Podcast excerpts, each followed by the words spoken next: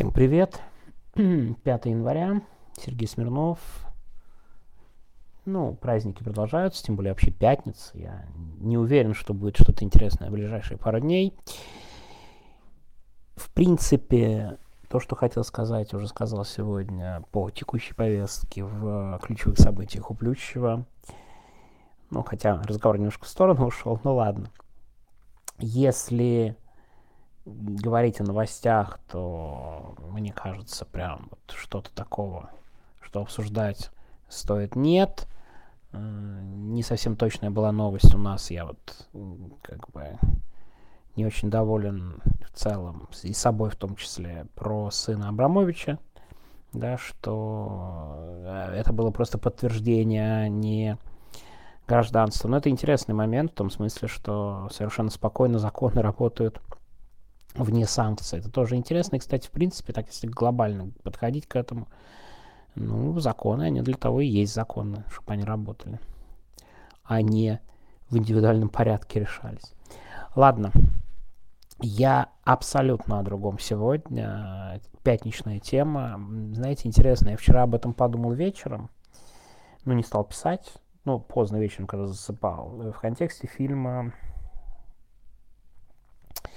про, да, э, слово пацана, кровь на асфальте вот этого фильма, о том, что, может быть, какие-то есть и противоположные истории, которые могут быть интересными и привлекательными для действующей власти. Ну, серьезно, то есть. А вот если с другой стороны подойти, может быть, у них есть какие-то такие примеры, образцы, и вспомнил. Э, и тут я вынужден, так сказать, поделиться с вами. Ну, не могу сказать, что это прям моя боль или что-то еще, но вообще, когда я был в Москве, еще, наверное, может быть, лет 5-6 назад, может быть, 7, у меня была гипотетически такая идея написать очень большой материал про ночных волков.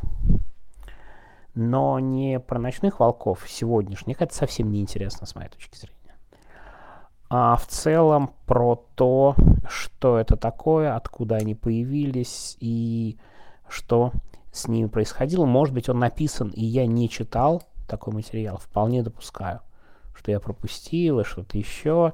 При этом понятно, что никаких ангелов ада Хантера Томпсона тут тоже не получится. Это совсем иная история. А вспомнил я вчера о них, вот о, о них вечером, а сегодня прочитал новость про елку ночных волков и попробую тогда вообще ничего не гугля. Совершенно ничего не гугля, сразу говорю. Я ничего не смотрел, никаких дат.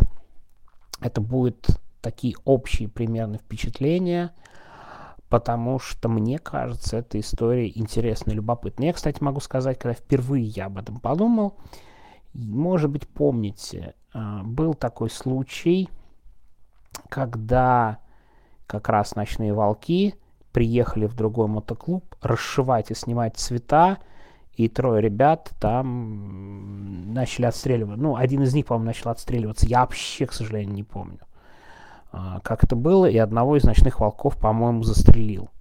Вот совсем забыл подробности за столько лет таких вещей. Я очень хорошо помню, между прочим, тогда, а, но именно с этих материалов начинался судебный корреспондент еще тогда «Русской планеты» о будущем медиазон Никита Сологуб. Он тогда работал в новостях, и его впервые отправили в суд на вот этот вот, по этому делу, где судили именно вот тех, на кого напали ночные волки, а у них была самооборона. Там был, кстати, очень хороший приговор.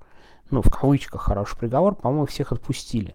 Опять, я могу ошибаться, или были какие-то совсем минимальные сроки, но никак не убийство. Вот. И я тогда подумал, смотрите, как, как, какое противостояние, что вот есть ночные волки, есть какие-то другие клубы, которые их не любят. И, в общем, ну, я там интересовался, у меня были знакомые. Не могу сказать, что, опять же, я очень глубоко погружен. Это неправда. Но мне история показалась любопытной, и я пытался хоть немного поузнавать, опять же, не про современный мир. Это вот мне казалось... Ну, то есть, что это описывать, то, что есть сейчас а очень любопытная история в динамике. И вообще, вот вопрос, ну серьезно, одно дело, ну вот условно гопники, которые били неформалов, которым не нравился Запад и все прочее, И то, что они сейчас, условно говоря, себя относительно комфортно чувствуют, ну, мне понятно. Окей. Есть карьеристы или спецслужбисты, но с ними абсолютно все понятно. Они совсем не интересны, с моей точки зрения, да?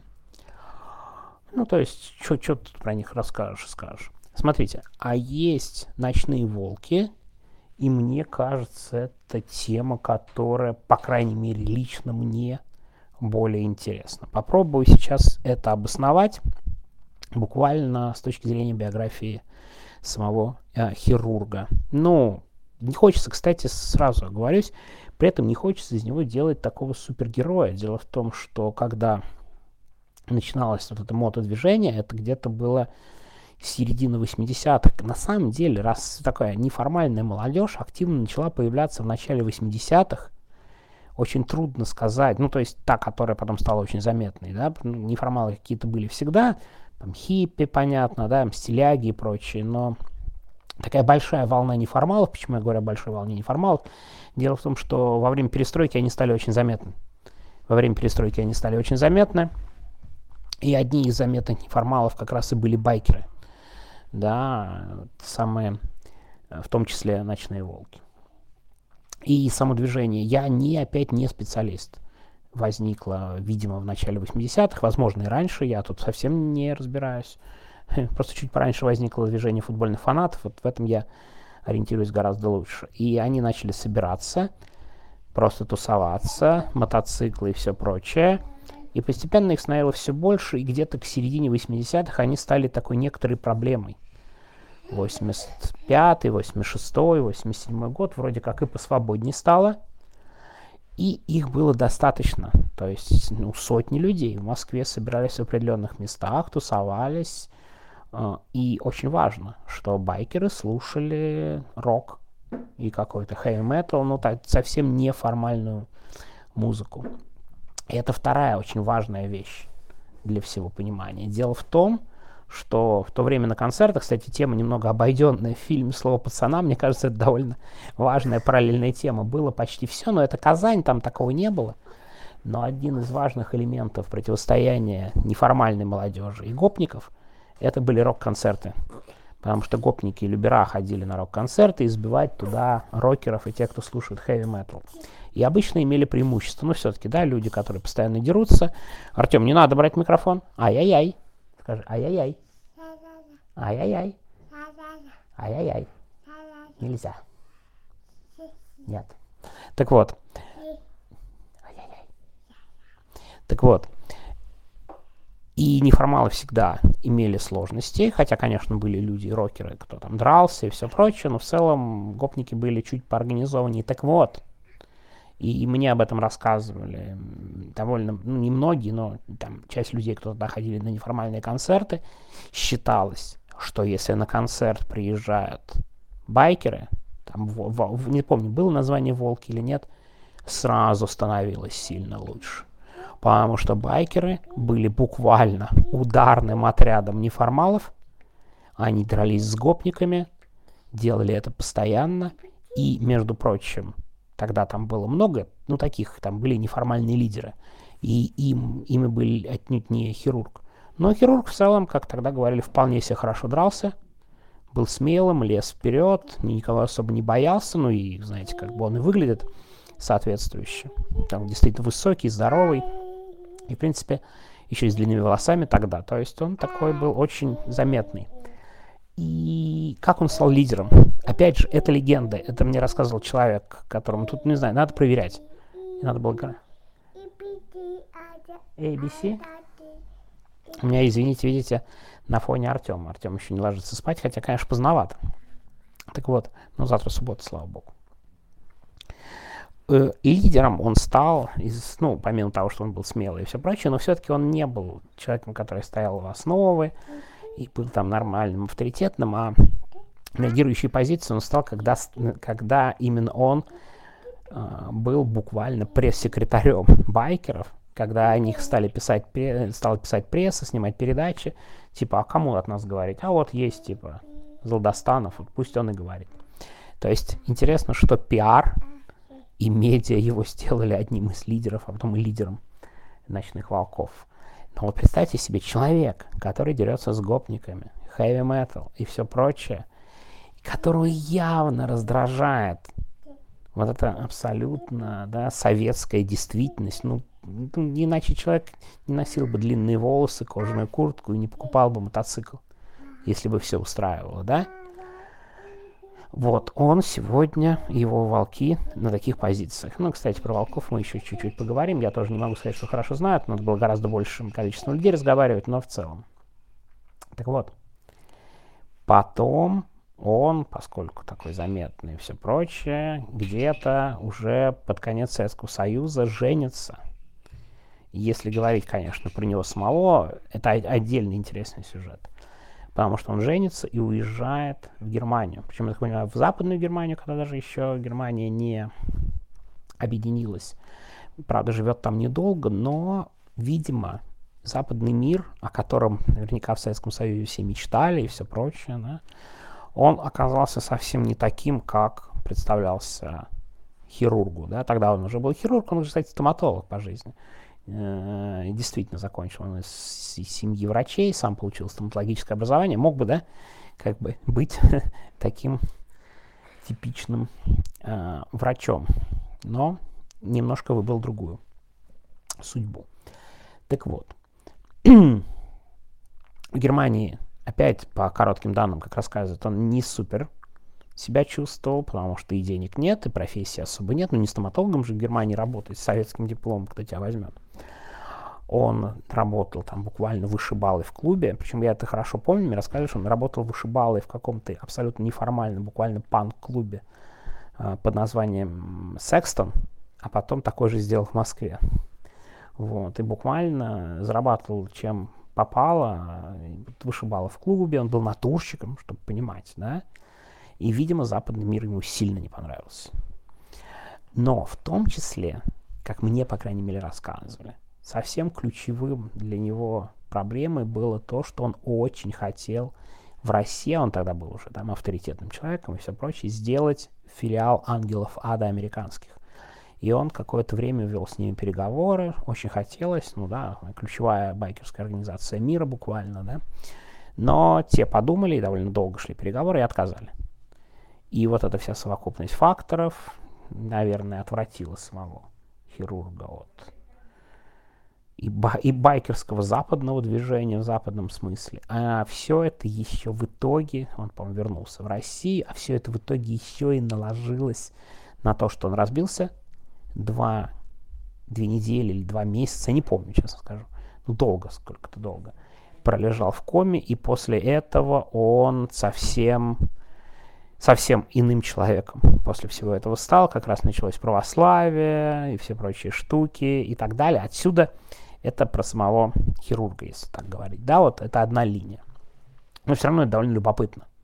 Да, от человека, который дерется с гопотой, да, вот, вот такой путь. Мне кажется, это любопытно. То есть из всего окружения Путина и прочего, при его всей невыразительности, но это хотя бы привлекательная штука с такой замысловатой биографией. Не какие-то вот эти серые пиджаки, которые носили за Путиным, да.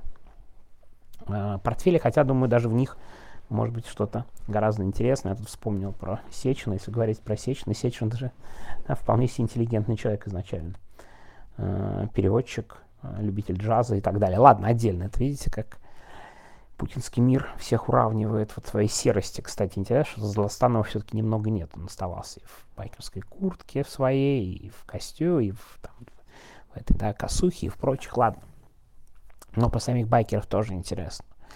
А, рассказывали, что они, во-первых, сделали свой клуб, и, наконец, 80-х, начало 90-х, драки же, да, такие драки и все прочее, ну, как бы Э, время группировок, и вроде как, опять слухи, не знаю, надо было проверять и много с кем разговаривать, попытка войти в криминалитет, заниматься какими-то полукриминальными штуками, ну, как часть байкеров за границей, у них не очень получается. Не очень получается, потому что были гораздо более организованные ребята с оружием и со всем прочим, и никуда их особо не пустили. И ничего у них особо не получилось. И они, конечно, начали там, да, там вот этот был клуб и все прочее, концерты. Они очень долго, кстати, занимались охраной концертов и их организацией. э, такого рода вещами. Но, как я понимаю, после этого переворота, после там вот этих всех вещей начался стремительный раскол. То есть людей, которые образовывали единое байкерское движение, было очень много. Постепенно хирург всех вытеснил и так далее, захватил вот этот бренд, и там была куча расколов, куча клубов и куча всего, и привело в итоге к очень сильной сегментизации а, всего э, байкерского движения. Но, опять же, это совсем набросок. Ну, чем не глобальная идея для сценария какого-то фильма, сериала и чего-то такого. большой моей радости я не сомневаюсь, что ничего подобного они снимать не будут. По крайней мере, очень на это надеюсь, потому что тут вряд ли получится прямая картина, прямолинейная, что такой патриот, всегда был патриотом и так далее, гораздо более сложная. Мне кажется, те, кто будут смогут взяться за такое, э, это вряд ли будут люди, способные снять интересное кино. Так что вот такой у меня сегодня рассказ. Пятница перед выходными. Не знаю, буду ли я записывать голосовые на выходных. Посмотрим. Посмотрим, посмотрим. Но на этом сегодня все. Ну, а в заключение хочу сказать, посмотрите ролик. Обязательно. Мне кажется, это хорошая история. Возможно, на выходных частично об этом расскажу, потому что там есть тоже один сюжет в этом ролике, который я в самом ролике рассказывать не хотел. Я очень подробно рассказываю про цензуру, про технические глушения в России, потом про этого человека. А был еще один сюжет, который меня давно занимает. Возможно, завтра, послезавтра о нем вам расскажу. Ладно, все. Всем хороших последних дней выходных. Ну и пока увидимся, услышимся. Надеюсь, в самые ближайшие дни. Не буду гарантировать, что это будет завтра.